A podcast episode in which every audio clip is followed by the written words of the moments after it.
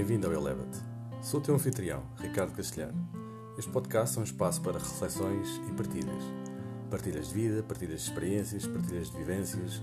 Aqui vais encontrar temas sobre desenvolvimento pessoal, gestão de stress, gestão de ansiedade, alta performance, liderança pessoal e bem-estar em geral.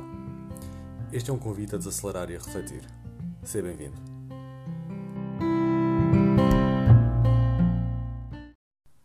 Olá, bom dia, boa tarde, boa noite. Quero-te falar hoje de um livro que mudou a minha vida. Li este livro há cerca de 3 anos atrás e teve uma transformação de quase 180 graus na minha maneira de ver a vida. E este livro que estou a referir é o livro dos Os Quatro Acordos, do Dom Miguel Ruiz, que é um autor, um pensador latino-americano que basicamente acabou por ir buscar alguns ensinamentos de uma antiga tribo daquelas, daquelas bandas. E este livro fala de quatro acordos. Isto quer dizer que vamos falar nos próximos quatro episódios uh, sobre este livro.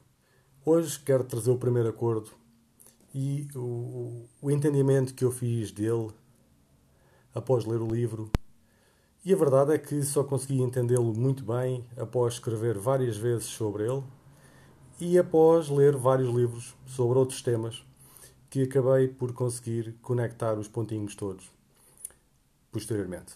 Então, o primeiro acordo diz o seguinte: Sê impecável com a tua palavra. O que é que, o que, é que seria que o Dom Miguel Ruiz queria dizer com isto?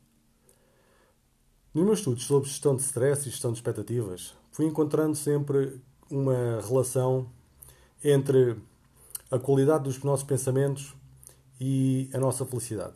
Ou seja, havia sempre aqui uma. Quanto maior a qualidade do nosso pensamento, melhor. Isto quer dizer que o que nós semeamos irá germinar e iremos colher algo. Quer queiramos, quer não, é invariável. O empreendedor americano Jim Rohn tem uma frase célebre que diz o seguinte: Stand guard on the door of your mind. Esta frase, se pensares um bocadinho nela, é uma frase que nos ajuda a relembrar o quanto é importante nos preocuparmos com o que alimentamos o nosso cérebro.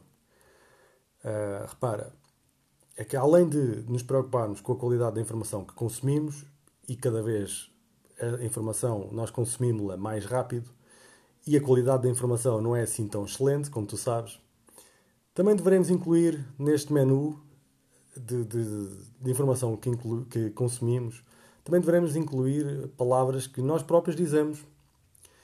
Palavras que dizemos a nós próprios. Não te esqueças que se nós temos, provavelmente todos temos, por isso tu também tens, não podes desmentir, aqueles monólogos silenciosos intermináveis que ocorrem dentro da tua mente.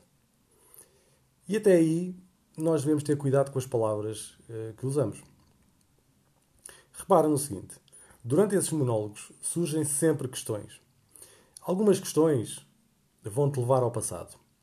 E sempre que te remetem ao passado, vais cair em culpa ou em vergonha, na procura de um responsável diferente de ti próprio para justificar coisas que aconteceram, ou até uh, cair em saudosismos de tentares uh, reviver momentos que te foram extremamente prazerosos.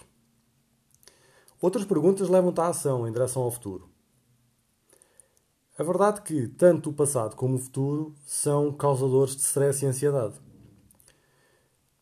O futuro porque nós vamos criando, criando expectativas e depois a probabilidade das expectativas, das, a, a probabilidade de o, o futuro que tu pensaste ser igual a expectativa que tu idealizaste é muito curta. E não batendo, eh, não havendo um, um, um match perfeito, o que vai acontecer é que tu vais te sentir infeliz. E quando estamos remetidos ao passado, infelizes estamos, porque ou estamos presos na culpa e na vergonha, ou estamos presos num passado que foi de prazer e que nós estamos ali infelizes porque não o conseguimos repetir. Mas esta frase do ser impecável com a tua palavra também podemos usá-la quando falamos com outras pessoas. Porque repara, Se estas perguntas que nós fazemos à nossa mente e nos mandam para o passado ou para o futuro e que nos fazem mal, as palavras que nós dizemos aos outros eh, também vão fazê-las, também vão fazer com que eles possam navegar no tempo para o passado ou o futuro. E uma palavra é como uma semente, ou seja, uma semente que vamos plantar no cérebro, uma semente que irá desenvolver um pensamento, e esse pensamento poderá se tornar numa crença, numa assunção, numa suposição, numa verdade sagrada, daquelas que não têm qualquer prova. E isto pode ser uma coisa bastante séria. Agora um pouco de história. Se pensares nos anos 20 do século XX, a palavra de um único homem criou medo e esperança numa nação inteira. Essas crenças, esses pensamentos impactaram o mundo inteiro. Numa guerra, numa guerra que morreram milhões de pessoas, e a principal arma que esse homem teve foi a sua palavra. Ou seja, ele, através da sua palavra, conseguiu incutir esperança no povo germânico e medo no resto do mundo.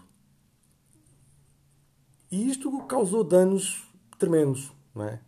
Por isso, repara, tudo com o poder da palavra. Dom Ruiz, quando utilizou esta expressão no seu livro, também referiu que não deveríamos utilizar a palavra contra nós.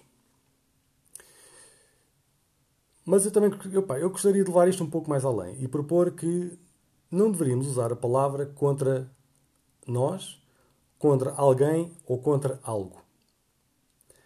Isto não quer dizer que, por exemplo, se receberes, se fores a um restaurante e receberes um pedido errado, claro que vais queixar. É óbvio que deverás queixar.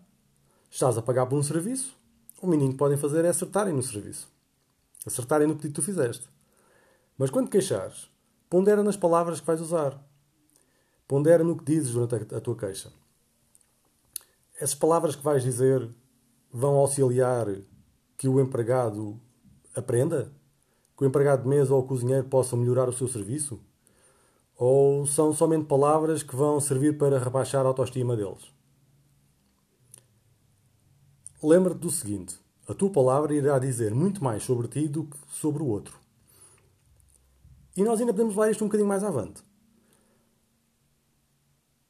Sempre que falares com uma criança, sempre que nós falamos com uma criança, se, quando utilizamos o verbo ser, e há muita gente que se queixa dos filhos e, e os repreende, tu és, tu não fazes as coisas como deve ser, tu és preguiçoso, tu não estudas, tu és burro. Sempre se utiliza a palavra ser, nós poderemos estar a plantar nos seus cérebros a semente da rejeição, a semente da fraca autoestima. Olha, provavelmente, se pensares um pouco e refletires, bem lá no fundo, dentro de ti, vais encontrar algum momento da tua infância que originou alguma crença com a qual ainda te reges nos dias de hoje. De certeza absoluta que vais encontrar. E quando encontrares, a pergunta que eu quero que tu coloques a ti próprio é: essa crença é potenciadora ou é castradora da tua vida? Esse é o poder da palavra dita a uma criança. Esse é o poder da palavra dita a um adulto. E esse é o poder da palavra quando nós pensamos na nossa mente. Temos de ter muito cuidado com o que dizemos aos outros, temos de ter muito cuidado com o que dizemos a nós próprios. Este é o meu entendimento desta regra do Dom Ruiz. Ser impecável com a tua palavra. Deixa aí a tua opinião nos comentários. Um abraço.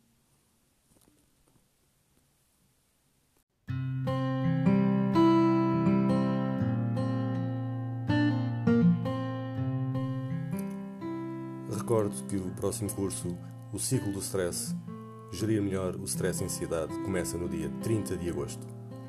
Tens mais informações no site www.eleva-te.pt www.eleva-te.pt nas redes sociais Instagram, no YouTube e no Telegram.